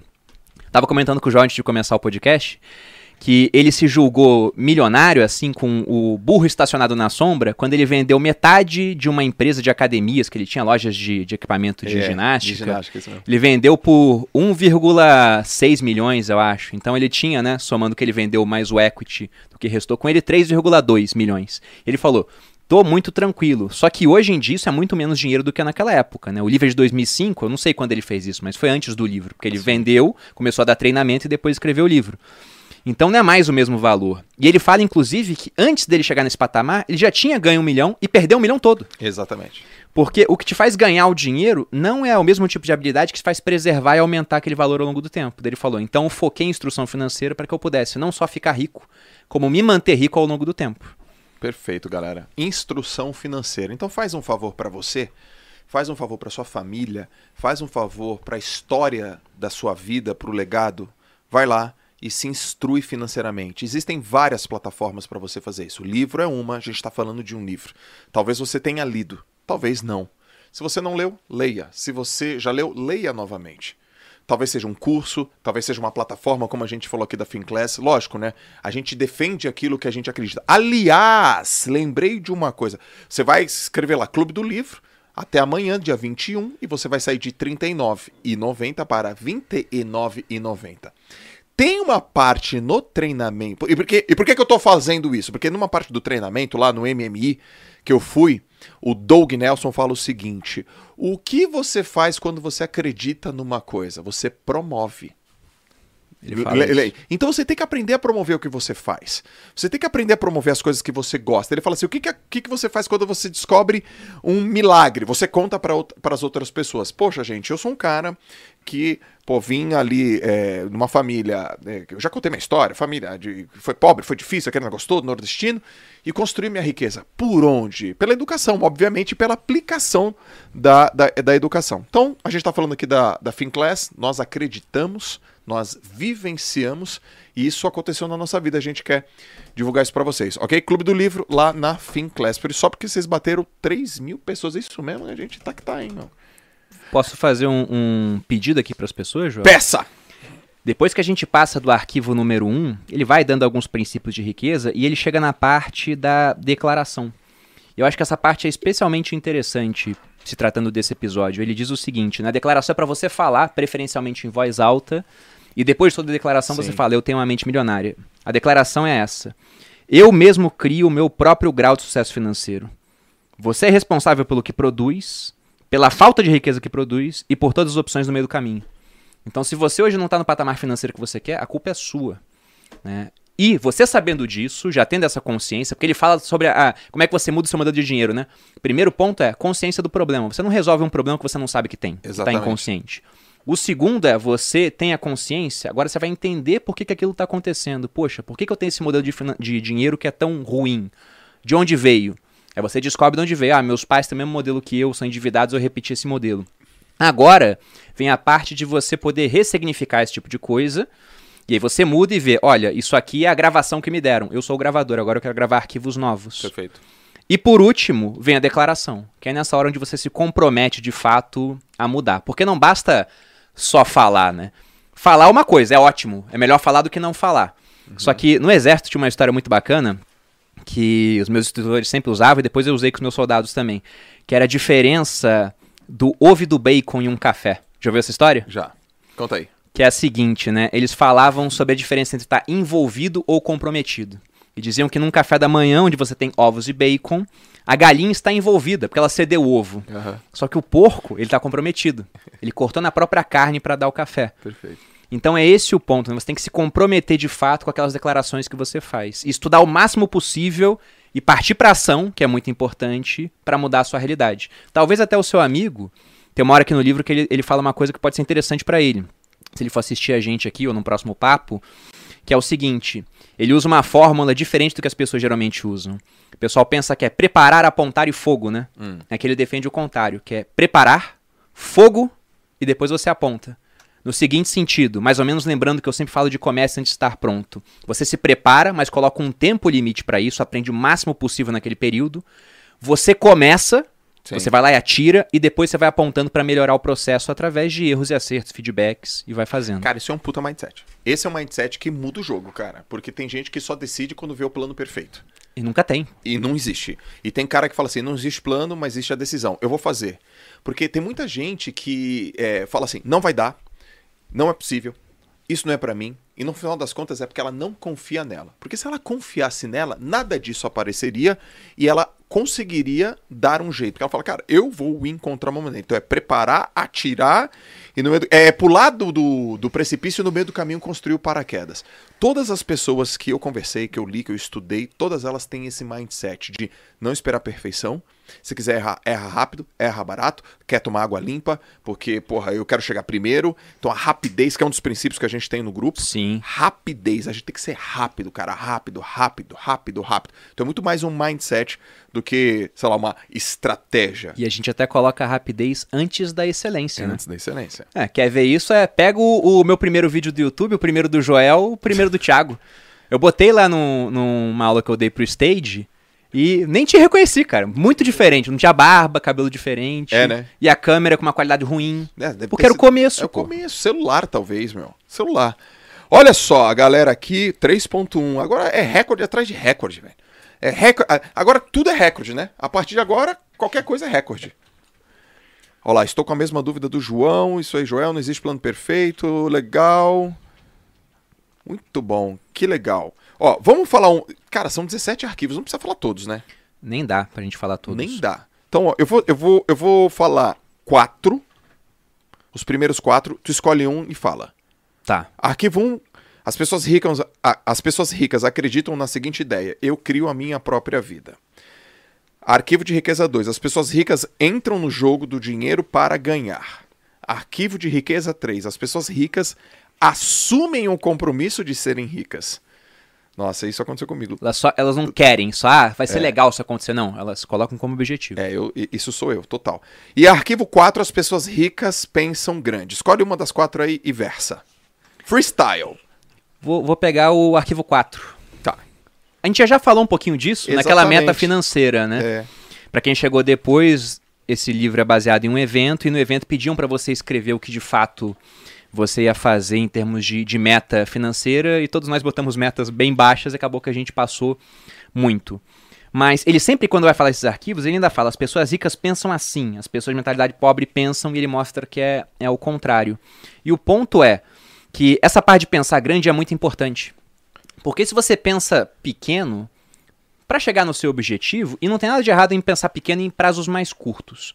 O Tony Robbins tem aquela frase muito famosa que diz que a gente costuma superestimar prazos curtos e subestimar os longos. Perfeito. Eu acho que a gente vai fazer o contrário, né? No curto você subestima de fato e você superestima o longo, porque no longo prazo muita coisa pode acontecer, igual aconteceu com a gente. Mas o ponto de pensar grande é importante porque pensar grande te obriga a agir de uma forma diferente. Se você só pensar, ah não, eu quero estar 10% melhor em termos de finanças do que eu tenho agora. Cara, 10% é, é melhoria incremental. Sim. Você não muda quase nada. Agora, se você se desafiar e falar, não, daqui a 5 anos eu tenho que ter um patrimônio 5 vezes maior do que eu tenho agora. Você sabe que no primeiro ano você não vai dobrar o patrimônio e depois dobrar de novo. Você vai saber que vai ser uma curva, mas você tem que fazer alguma coisa que vai te dar um baita resultado depois. Isso te obriga a agir de uma maneira que você nunca pensou em agir antes. Sim. Então esse é o ponto. Tem uma hora que ele fala, né? Ah, tem que empreender, não tem. tenho que me livrar do meu contra-cheque estável, ele fala que não precisa. Mas o único ruim de um contra-cheque estável é que isso coloca um teto para os seus rendimentos muitas vezes e te impede de fazer outras coisas. Então o ponto é, pense, né, grande e como que você vai fazer para transformar esse teu pensamento grande em de fato em ações que vão gerar ótimos resultados. Pensar grande é fundamental. Até porque pensar, grande ou pequeno, o trabalho é o mesmo. A prática que vai ser diferente, mas só de pensar grande você já faz o exercício pensando em hipóteses que você nunca contemplaria se fosse pensar pequeno. Cara, o Bruno, eu quero fazer até uma consideração também. A gente escuta assim, ó, né? Sonhar grande e sonhar pequeno dá o mesmo trabalho. Mas pensar grande e pensar pequeno, você acha que dá o mesmo trabalho? Em termos de meta? Por exemplo, assim, ó, você pensou grande para atingir cinco vezes o seu tamanho. Não, eu até vou falar diferente. Você pensou em crescer cinco, pensou em crescer um, dobrar. Dá o mesmo trabalho? Acho que sim, cara. É. Se você, vamos supor, eu gosto de separar períodos do dia para pensar. Não que minha cabeça respeite esses períodos, né? Ela costuma pensar depois disso também. Porque É. eu sei que sonhar grande é porque sonhar e pensar tem uma diferença, né? Sonhar é mais um devaneio. Pensar é, é uma coisa mais direcionada, né? Concordo. Mas por que, que que eu digo isso? A gente não controla tudo que a gente pensa, né? Exatamente. Eu tô, tô lendo um pouquinho de, do Nietzsche, que talvez eu coloque no meu clube do livro lá. Tô pensando se eu coloco, porque a filosofia do Nietzsche é assim, ele cospe tudo num livro e foda-se você pra entender, entendeu? Então tem que ter uma aula antes pro pessoal aprender a ler Nietzsche e uma depois pra falar sobre o que leu. Primeiro palavrão. Foi, foi de fato. E foi citando Nietzsche. Já faz um Reels aí, é ô palavrão, Kaique. é palavrão com classe, velho. Aqui a conversa, galera, é Lorde. Vai por mim, pô. Mas o Nietzsche, ele tinha um- uma ideia, ele tinha uma frase dele que ele falava, há algo que pensa em mim. No seguinte sentido, de que o que você pensa é só uma fração daquilo que tem na sua cabeça, né? Ele fala que você tem um mar, por exemplo, e alguém num farol com uma lanterna ilumina um trechinho do mar, aquilo que você tá pensando, mas há uma série de coisas que você não tá pegando. E ele ainda fala, quem é o cara que escolhe pra onde tá apontando o farol? Ele fala, não, sou, não é a minha mente consciente, é, sei lá, o meu corpo que tá fazendo isso. Mas ele fala, você não tem controle sobre tudo que você pensa. E pra ele, inclusive, aquilo que você pensa é a, a parte menos importante do seu pensamento no final das contas. O, o que tá em volta que é muito mais importante. Mas, por que, que eu tô falando isso? A gente tá falando sobre pensar grande e pensar pequeno. Ah, pensar grande e pensar pequeno. Na minha opinião, vai dar exatamente o mesmo trabalho, Joel. A questão é, é que, geralmente, pra você colocar o seu plano em ação, o grande vai dar mais trabalho, porque te obriga a fazer coisas que você não fez antes. Exatamente. E aí que as pessoas travam. Porque fazer coisas que você não fez antes assustam. Você tem medo. E ele tem um arquivo de riqueza que fala disso, né? Que os ricos, as pessoas de mentalidade rica, agem apesar do medo, enquanto as pessoas de mentalidade pobre, elas ficam travadas pelo medo. Sim. E se você deixar que o medo te trave, você não faz nada diferente. Se você não faz nada diferente, você fica no mesmo local, apenas com melhoras incrementais. O que pra quem ganha muito bem, talvez seja interessante, mas pra quem tá na merda, tá endividado, precisa de renda nova, não tá satisfeito com o trabalho que tem, é é a morte, pô. É. Então você tem que fazer coisas novas e pensar grande vai te obrigar a fazer coisas novas. Cara, uma vez estava eu, você e o Thiago, né? Não sei se todos sabem, mas eu e o Bruno, nós somos sócios, junto com o Thiago Negro, nós somos sócios aqui no Grupo Primo. E o Thiago veio com uma colocação, ele falou assim: galera, vou fazer uma pergunta para vocês que me fizeram.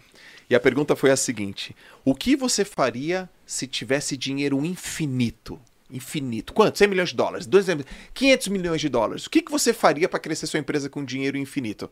Como é que você atingiria mais pessoas? Como é que você atingiria é, um resultado exponencial? E a gente começou a refletir, refletir, refletir, refletir, refletir, refletir.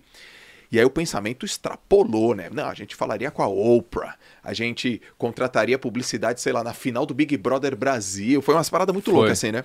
Aí ele fala assim: agora tira o dinheiro. A mente já ela ficou esticada.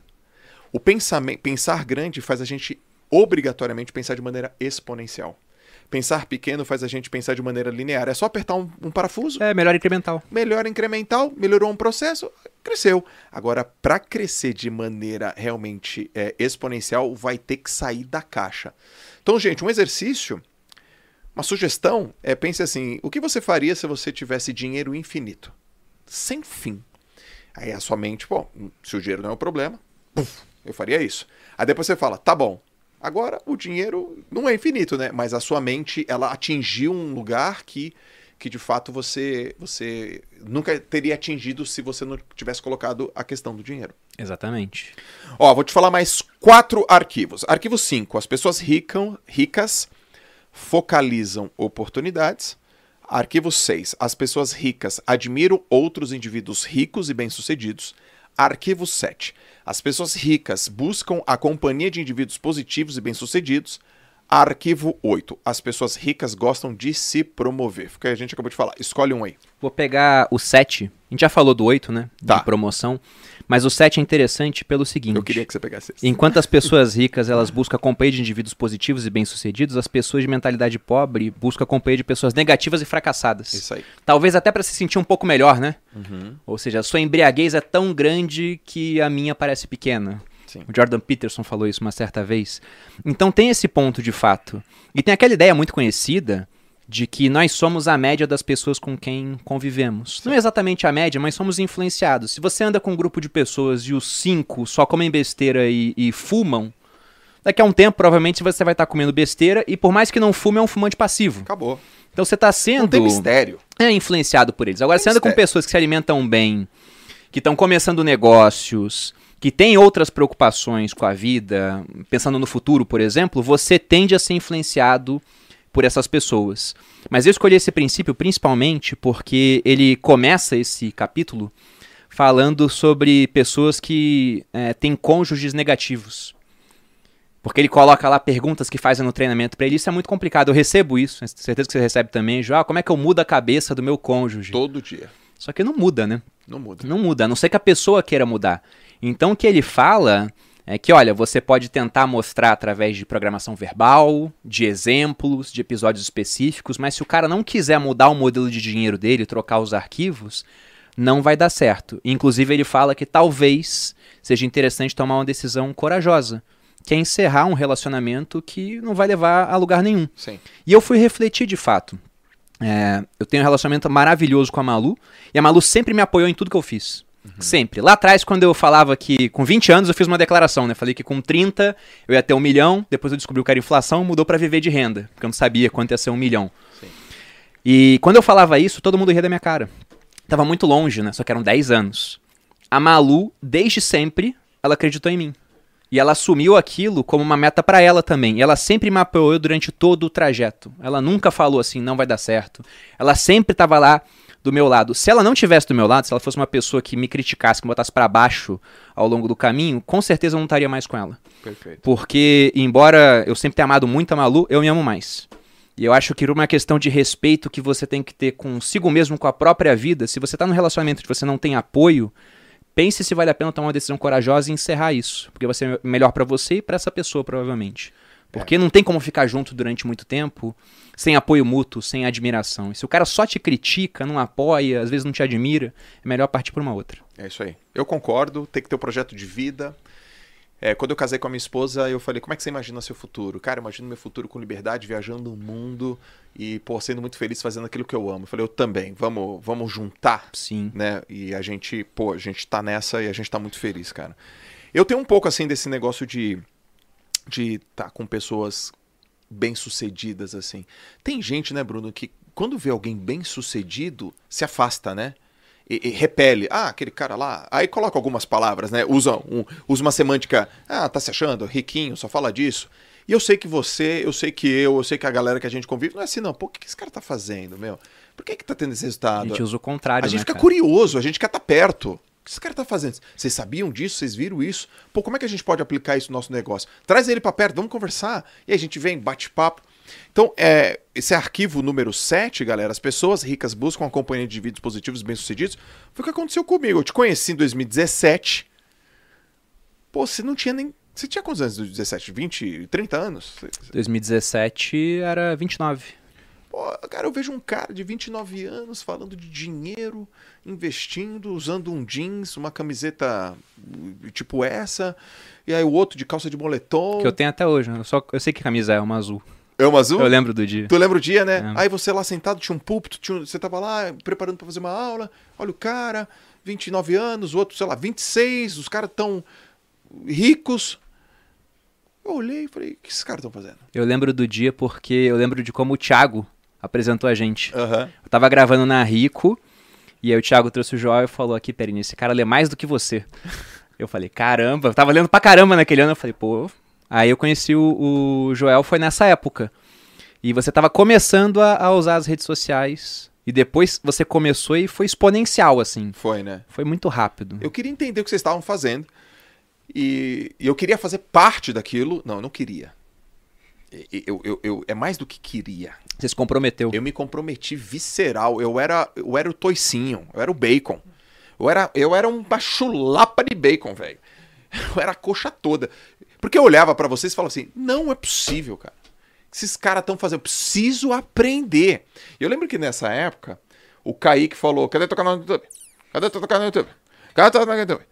Foi tão assim, cadê teu canal no YouTube que vocês montaram o canal pra mim. É, eu montei, eu falei assim, eu vou gravar todos os cinco primeiros Isso. e você vai vir todo, é, toda semana de Santos pra gente gravar. E que a gente- gente fez todos os primeiros. A gente fez, aí depois eu contratei alguém pra fazer pra mim, tu ainda apertava a orelha do cara, que nem era o Juan, que nem era antes do Juan, que nem era antes, antes, antes, antes do Juan. Ou seja, eu me comprometi tipo bacon mesmo, porque eu falei, pô, eu, eu- eu lembro, cara, eu lembro. Eu vim, eu vira e mexe, eu vinha pra São Paulo, e aí tá. Ô, Thiago, tudo bem? Ah, pô, vou gravar um podcast com o Lucas Pitt e com o Bruno. Quer participar? Eu lembro desse podcast. Todos os dias. Lembro, lembro. Quero. Aí vocês começaram a falar uns troços, velho. Daqui a pouco rolam debentures no meio do podcast. Ah, não sei o que, é porque o debentures. Eu assim, mano, o que esses caras estão falando? E eu vou no Google debentures. O que que é debentures, né? E aí eu lembro que o Thiago falou assim, e aí, Joel, tá entendendo? Eu falei, não tô entendendo nada! Mas não me tira daqui. Eu quero ficar aqui. Porque eu não tô entendendo nada, mas daqui a pouco eu vou entender. Porque Exatamente. eu vou pesquisar, eu vou ler, e eu sou inteligente, sou esforçado, eu vou entender. Então, essa, esse arquivo da riqueza 7, turma, no meu caso especialmente, ele foi muito importante. O que, que você está fuçando aí? É porque no arquivo da riqueza, ele sempre fala do arquivo e no final tem uma declaração. E você, basicamente, você falou qual é a declaração, mas eu vou repetir, e se possível em casa, vocês repitam alto a ponto de incomodar o vizinho, né? Isso, dá uns Eles berros aí. estão é, protegidos, né? Que página você tá? dentro de casa. Deixa eu ir contigo. É a página 97 da minha edição. Ele diz aqui: Declaração. Eu imito as pessoas ricas e bem-sucedidas. Eu busco a companhia de pessoas ricas e bem-sucedidas. Se elas podem, eu também posso. Eu tenho uma mente milionária. É isso aí. E foi exatamente o que você fez. Você não olhou pra gente e falou: Olha lá, quem eles pensam que são, né? Que injusto, pô, porque o Joel tem um monte de, de diplomas, e ah, o, o Nigo só fez a faculdade, o Bruno fez pós-graduação em artilharia antiaérea, de que isso adianta pra finanças? Aí você viu aquilo e falou, cara, eu quero fazer igual. E eu faço isso o tempo todo aqui É. no grupo. Se você me passar com esse podcast, eu vou, vou pensar assim, poxa, eu tenho que fazer igual. Chamar que o você- Joel é. pra fazer um livro lá no meu podcast. Como então já a gente fez, né, usa. Caí? Como já fez, como né? já fizemos. A gente usa isso como inspiração, não é uma comparação pra se diminuir, mas é pensando, se esse cara consegue, eu também consigo. E aí se você consegue um pouco mais, o outro olha de volta e fala, então eu consigo, e fica uma evolução. Se a gente for olhar o que a gente cresceu aqui dentro do grupo e comparar com o pessoal de fora, essa competição saudável entre a gente levou a gente pro outro patamar, pô. Exatamente. A gente cresceu demais em todas Foi. as redes e a gente compete valendo, mas é uma competição que é a competição que a gente acredita, ultra positiva, que todos ganham. Se o Bruno cresce, eu ganho. Exatamente. Se eu cresço, ele ganha. Quero mais E- que você fique em primeiro no podcast. pô. Exatamente, pô, isso é um putz animal. Então vamos lá, a gente tem. Onde que eu parei? Tá, tá, tá, tá. Vamos Eu- até o 8. Na 8, né? Vou falar mais 4. Arquivo 9, turma. As pessoas ricas são maiores do que seus problemas. E, e as pobres são menores que seus problemas. Arquivo 10, as pessoas ricas são excelentes recebedoras. Arquivo 11, as pessoas ricas preferem ser remuneradas por seus resultados. E arquivo 12, as pessoas ricas pensam, posso ter as duas coisas. Pegam aí. Esse, o 12 já falamos, que Já é aquilo de saúde ou, ou dinheiro, amor ou dinheiro. Tá. Eu vou pegar o 11. Ah, eu queria que você pegasse esse mesmo. As pessoas ricas preferem ser. É porque é, é o tipo de, de cabeça que a gente tem, cara. É total. Acaba alinhando. As pessoas ricas preferem ser remuneradas por seus resultados. As pessoas de mentalidade pobre preferem ser remuneradas pelo tempo que despendem. E aí que tá o ponto, né? E hoje é muito mais fácil a gente ter essa remuneração por resultado pensando em rede social. Porque eu trabalho para fazer esse podcast aqui para uma pessoa assistir, ou, ou as pessoas que estão aqui com a gente apenas, e para 10 mil pessoas assistirem, é o mesmo. Sim. Então a gente não quer ganhar por gravação de podcast. A gente quer ganhar, por exemplo, por tamanho de público que a gente atinge, por número de visualizações. A gente quer fazer cada vez mais resultado com o mesmo esforço específico. A gente tem muita confiança que a gente vai conseguir fazer esse tipo de coisa. Agora, o cara que não tem confiança nisso, ele não quer resultado. Ele fala, pô, vou gastar uma hora, então paga por hora ali, né? Só que isso não vai te levar a lugar nenhum, porque o teu número de horas no dia, ele é altamente limitado, pô. Certo. Todo mundo tem no máximo 24. Você tem que dormir, sei lá, umas 7, 8 horas aí. Em termos de, de sustentabilidade vai ser mais ou menos isso. Você tem um tempo pra comer, tem outras atividades, precisa ficar com um cônjuge, com família. Então você não tem como escalar o seu número de horas. O que você pode fazer é ficar mais produtivo, cobrando mais por hora ou atingindo mais pessoas durante aquele período de tempo. Então, por que, que o- os meus resultados se multiplicaram muito ao longo do tempo? Porque a primeira turma do Viver de Renda foi para 50 pessoas, a segunda foi para umas cento e pouquinho, depois 200, daqui a pouco foi para mil e pouco, e aí você chega em quase 3 mil alunos. O tempo que eu gasto com o curso é basicamente o mesmo. Exato. Só que o resultado ele foi ficando exponencial. Ó, quer ver? Se liga. Faz assim um exemplo, Bruno. Como que nós, como grupo, ganhamos ou ganharíamos ou vamos ganhar dinheiro com esse podcast? Esse agora. Olha, Só pra vocês entenderem, pra vocês materializarem o que o Bruno falou. bom, é, indo por partes, Isso, né? vai por partes. No detalhinho! Pegando, a- pegando agora no YouTube, a gente já ganha com AdSense. Já eu tá não no- sei se o pessoal fez aquelas doações de superchat até agora, mas se tiver aberto também tem essa, essa renda que entra. Isso pode parecer pouca coisa, mas depois você vai pegar a renda de um podcast gravado durante um mês, paga isso tudo do estúdio. Que é em Isso. dólar ainda, né? É nossa moeda é bosta, o dólar vale muito com a nossa moeda. A gente ganha. Aí um outro ponto. O Joel colocou o cupom de desconto para Finclass. Então Beleza. vai ter assinatura entrando na Finclass. Um outro ponto aqui também. Provavelmente tem gente que não me seguia, seguiu o Joel. E tem gente que me seguia e não seguiu o Joel, mas veio porque eu falei, ah, vou falar do livro aqui no podcast. Então a gente ganha seguidores cruzados. E tem gente que talvez me seguisse, mas não consumisse o que eu vendo. Perfeito. Mas aí vai chegar lá no Joel, evento máxima performance, é, mentoria, e fala: caramba, é isso aqui que eu preciso, né? Empreender em alta performance, que é um dos eventos, uma das várias coisas que o Joel tem no portfólio dele de produtos. A pessoa pode consumir do Joel. Quanto que vai ser isso? Não sabemos. Alguns do Joel vão vir para mim Exato. e vão fazer o Viver de Renda ou vão se inscrever. Na segunda-feira agora começa um clube do livro, Aham. onde basicamente durante algumas horas. Vamos falar dele, vamos falar dele? É, como é que vai ser o clube do livro? 12 meses, Então anota aí, galera. 12 Se liga. livros. E eu já divulguei 7 livros, tá lá no feed do meu Instagram. Até o domingo vou divulgar todos. É. E são 12 livros dentro de assuntos que ajudaram a formar a minha mentalidade. Eu não gosto apenas de finanças, né? Vai ter livro de economia lá, já botei um é, chamado As Seis Lições, mas tem livro de filosofia, botei meditações do Marco Aurélio.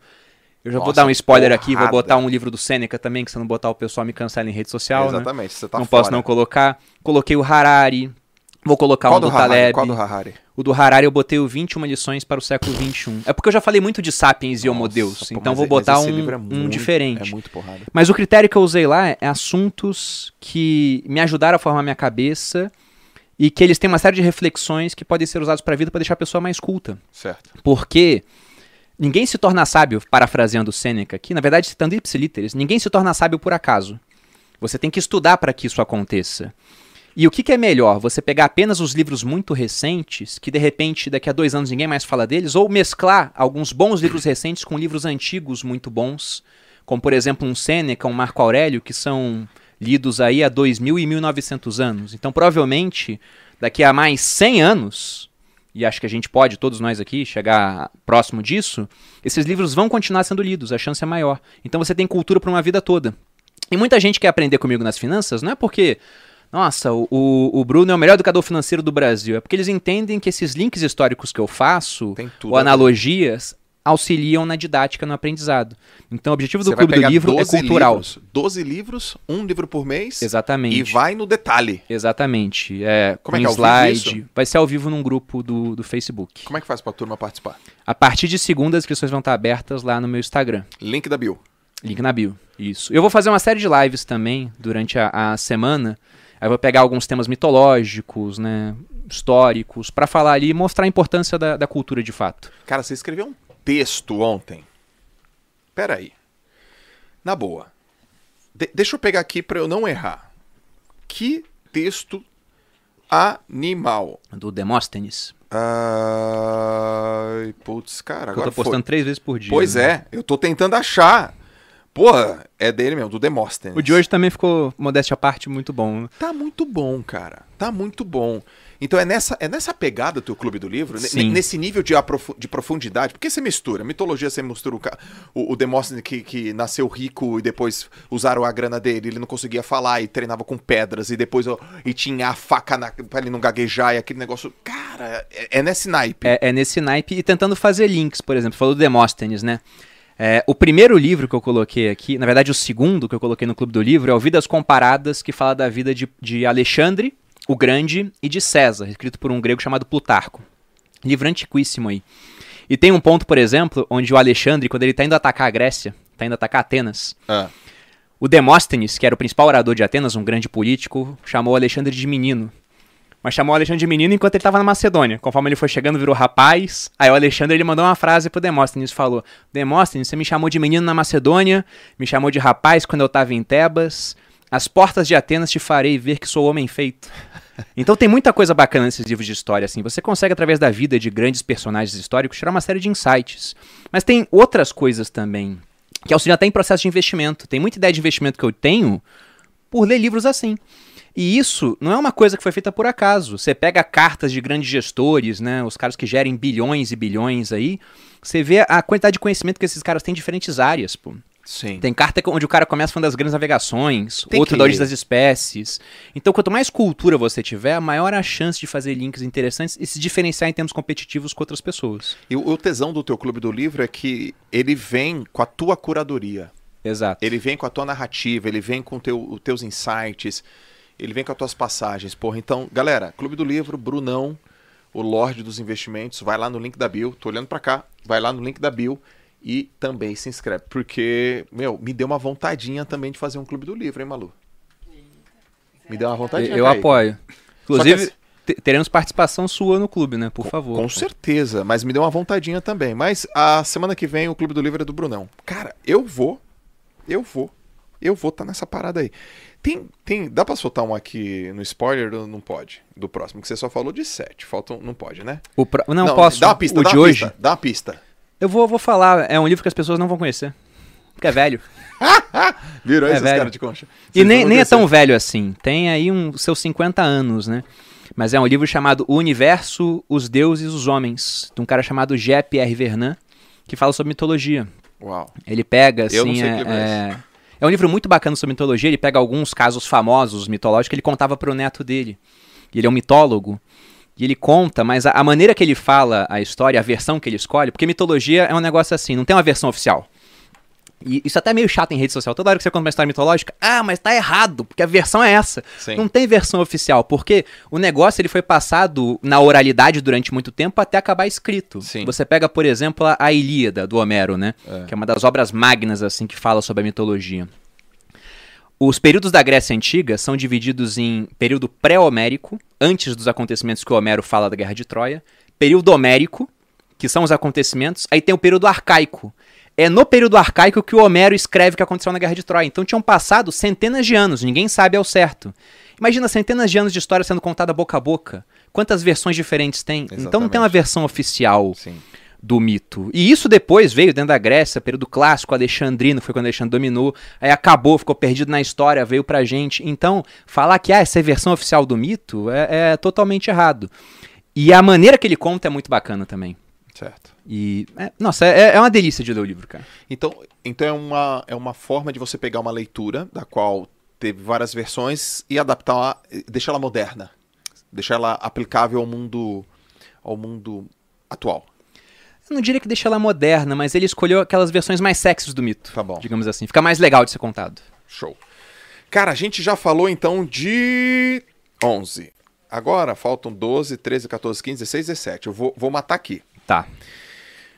Ah, 13. As pessoas ricas focalizam o seu patrimônio líquido. Essa é a 13. 14. As pessoas ricas administram bem o seu dinheiro. E aí eu acho que você já explicou, porque é aquele 10%. tal, tal, Sim, tal. sim. O 15. As pessoas ricas põem o seu dinheiro para dar duro para elas. A 16. As pessoas ricas agem apesar do medo. E a 17 e último. As pessoas ricas aprendem e se aprimoram o tempo todo. Eu vou pegar o 17. Tem vários bons aqui, mas a gente já, já abordou um pouco esses, mas esse 17 ele é, é muito importante. Porque enquanto as pessoas ricas se aprimoram constantemente, você vai viajar agora para fazer um curso, pô. Eu vou. Acabou de nascer o filho e vai viajar porque isso é, é também o filho era para nascer antes, né? ele acabou demorando um pouco. É verdade. Mas é porque o aprimoramento ele nunca acaba, cara. E, e tem que fazer. E, e, uma frase que as pessoas me falam às vezes assim, eu falo, cara, tá errado. É quando o cara fala, ah, isso aqui eu já sei. Isso aqui eu sei o suficiente. Não tem como saber o, Puta, o suficiente, cara. Ferrado, né, Não meu? tem como saber o suficiente.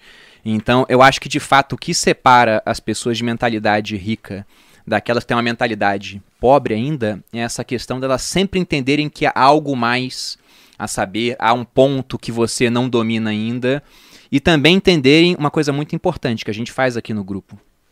Por melhor que você, que eu, que o, o Tiago, que o Kaique, né? Que algumas poucas pessoas da equipe sejam, há um limite para aquilo que a gente pode fazer. Uhum. Inclusive, há um limite em termos de aprendizado. Uma vez eu falei isso, o pessoal do TikTok ficou lá: não, a gente pode aprender o que quiser. Você pode aprender o que quiser, desde que não queira aprender tudo. Eu não consigo hoje aprender mandarim, russo, japonês enquanto eu estou tocando um negócio, fazendo as redes sociais. Não dá. Eu tenho que escolher alguma coisa e se eu escolho A, eu acabo tendo menos tempo para fazer outras coisas. Eu gosto dessa ideia. Então tem esse ponto. Aí o que, que a gente faz? A gente contrata mais cabeças para acrescentar aprendizado e experiências aqui na empresa. Sim. No ano passado, eu empregava cinco pessoas. Eu não sei quantas eram no seu time. Sete. Sete. O Thiago tinha quantos nessa época? Seis. É, hoje, juntos, a gente emprega dez vezes mais. Deve- A gente tá com 200 pessoas aqui. É, deve ter agora, nesse momento, deve ter contratado mais uma já. Não, eu tenho entrevista de emprego hoje para fazer. 8 horas da noite está marcado. Então esse é o ponto. A gente não apenas não para de aprender, como a gente contrata pessoas para que o time possa aprender cada vez mais. Sim. Porque a gente entende, ele não falou isso no livro, mas é uma máxima de um economista austríaco, ganhou um Nobel, que é o Friedrich Augusto von Hayek, ele fala que uma cabeça, por melhor que ela seja, ela não tem todas as respostas, porque o conhecimento está disperso pela sociedade. Então, Sim. quanto mais cabeças você tem, boas cabeças trabalhando para você, contigo, maior a chance de ter boas respostas e ter mais conhecimento. E aí você nunca para de aprender e o seu time também nunca para. Resultados podem ser exponenciais, cara. Caracas, animal. Animal. Galera, bota aqui nos comentários. Vocês curtiram? A gente tá aqui uma hora e meia. Legal, cara. Era mais ou menos isso. Aqui tem os segredos da mente milionária. Curtiu, Brunão? Muito, muito. É legal, né, cara? Todo mestre já foi um desastre. Tá aqui, ó. Muito boa. Deixa eu ver aqui os comentários de vocês. Pô, pra mim, pô, um prazerzaço falar sobre esse livro, falar contigo, que é um cara que eu amo de paixão e Pô, obrigado, respeito João. pra caramba. E gosto muito da tua forma de, de abordar coisas que são simples, mas você aborda sem ser simplista. Isso é Einstein, isso é Einstein. Olha só, ó, estão pedindo emprego aqui, ó. Me arruma um emprego aí. Fala, Kaique, cara. Quem manda aprender, manda soltar é você, Kaique. Pode mandar vagas@timeprimo.com. A gente está contratando em todas as áreas. É isso aí, muito bem. Ô, Bruno, antes de você ir embora, você tem que deixar uma mensagem escrita na parede, velho. Pega a caneta, Eu vou acabar aqui. com a parede de vocês. Vai, vai, Tá vai. nossa, né? Na verdade. Pega aí, deixa uma frase, deixa uma mensagem pra galera. Qual Bom. caneta que é? Cara, escolhe aí, você que escolhe, meu. Pega Tá. a cor predileta da Malu aí, não sei. Ah, ela gosta de azul. Ela fica muito bem de vermelho, né? Vou pegar vermelho. Posso falar a frase e depois eu escrevo? Pode. Porque é uma frase longa, mas bem no começo do livro, quando ele fala essa questão dos modelos de dinheiro, né? Te ensinando que para você mudar os resultados, não basta você mudar as ações, tem que ver antes a questão lá de pensamento, sentimento, ações, resultados. Aí me veio uma frase do Sêneca. O Sêneca falava que do mal não pode nascer o bem, assim como de um figo, aliás, assim como um figo não nasce uma oliveira. Porque o fruto corresponde à semente, né? E no caso aqui, o fruto, os resultados vão corresponder não só à semente, à raiz. Então por isso que ele fala: troque o seu modelo de dinheiro. Identifique aquilo que não te favorece. Você não é a gravação, você é o gravador. Se não te favorece, tira e adota uma gravação nova, tanto com base nos arquivos da riqueza aqui, como no material é, do podcast, como também dos canais do YouTube, como na Finclass ou em qualquer outro produto que a gente possa auxiliar vocês a, a continuar evoluindo. E não só a gente, né? Porque o conhecimento está disperso pela sociedade. Então, se você encontrar uma boa cabeça, cola nela para que você possa extrair o máximo de aprendizado possível. Se você encontrar uma boa cabeça, cola nela pra você extrair o máximo de aprendizado possível. Animal. É o Lorde. Manda, rabisca Escrever essa parada aqui? aí. Tá. Olha só. Caramba, meu. Muito legal. Ô, ô Kaique, eu tenho que dar. Enquanto o Bruno escreve aqui, eu tenho que dar mais algum recado? Tem que lembrar de alguma coisa? Malu tem que fazer alguma coisa? Pra galera não esquecer de deixar o like nesse episódio incrível. Oba! Por favor, mete o like aí, galera. Foi muito bacana. Cara, foi demais, mano. Lembrando que temos desconto na Finclass até amanhã, dia 21, que é só colocar o, no lugar lá do. Você entra na Finclass lá, no link na descrição, escreve Clube do Livro, clica em validar e confirma a sua compra, que você já vai ganhar esse desconto anual. Show de bola. Não perde essa oportunidade, galera. Não perde esta oportunidade. Muitas pessoas perguntando assim, aqui, como que eu faço pra ser amigo de vocês? Eu queria muito ser amigo do Joel e do Bruno. Como é que faz pra ser meu amigo, hein, galera? Ter o Instagram lá. Manda Não. mensagem, vai que o João responde. Vai que, vai que. É, Começa por lá. Ou por aqui também, é. né? Acho maneiro. Posso contar como é que eu fiquei amigo do Paulo Cuenca? Como? Pagando. Nossa. Dinheiro elogio mais sincero. Porque eu tive mais contato com ele, aí ele viu uma coisa, né? Pô, o Bruno tem resultado. A gente foi ficando mais próximo, a gente é amigão, pô. Cara, eu gosto disso. E ele me pagou também, fez o vídeo de renda depois. E ele me pagou também. Olha aí, verdade, né? E me pagou também. E eu paguei pra ele também. E tudo bem. E a gente é amigão. A gente é amigão. Então tá aqui, ó.